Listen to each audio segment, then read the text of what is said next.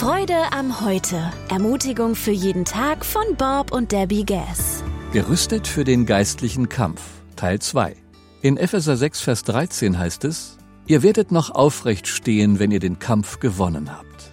Hallo und herzlich willkommen. Lasst uns die nächsten drei Teile der geistlichen Waffenrüstung anschauen, die Gott uns für unseren Sieg bereitgestellt hat.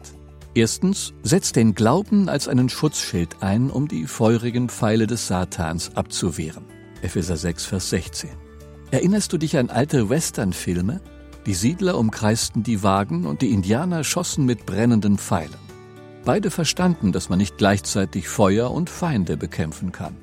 Satan wendet die Taktik der Ablenkung an.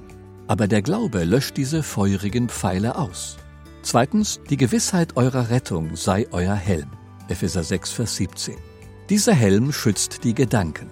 Wenn Satan flüstert, wärst du wirklich Christ, dann hättest du nicht, dann kannst du dich wehren, wenn du deine Identität in Christus kennst. Dir ist vergeben, du bist bluterkauft, ein gerecht gemachtes Kind Gottes. Und drittens, und greift zu dem Schwert, das der Heilige Geist euch gibt, das Wort Gottes. Epheser 6, Vers 17.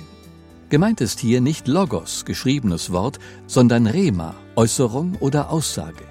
Es heißt, dass wir Gottes Wort aussprechen sollen, um Satan mit der richtigen Schriftstelle zum richtigen Zeitpunkt zu besiegen.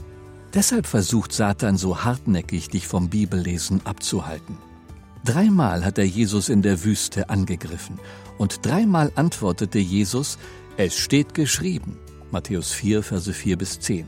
Er überwand Satan mit der Schrift. Der Teufel kann dich überlisten, aber er hat dem Wort Gottes nichts entgegenzusetzen. Lerne Bibelstellen auswendig und setze sie als Waffen ein. Alles Gute und bis bald. Abonnieren Sie die kostenlose Freude am Heute Broschüre auf freudeamheute.com oder in der Freude am Heute App.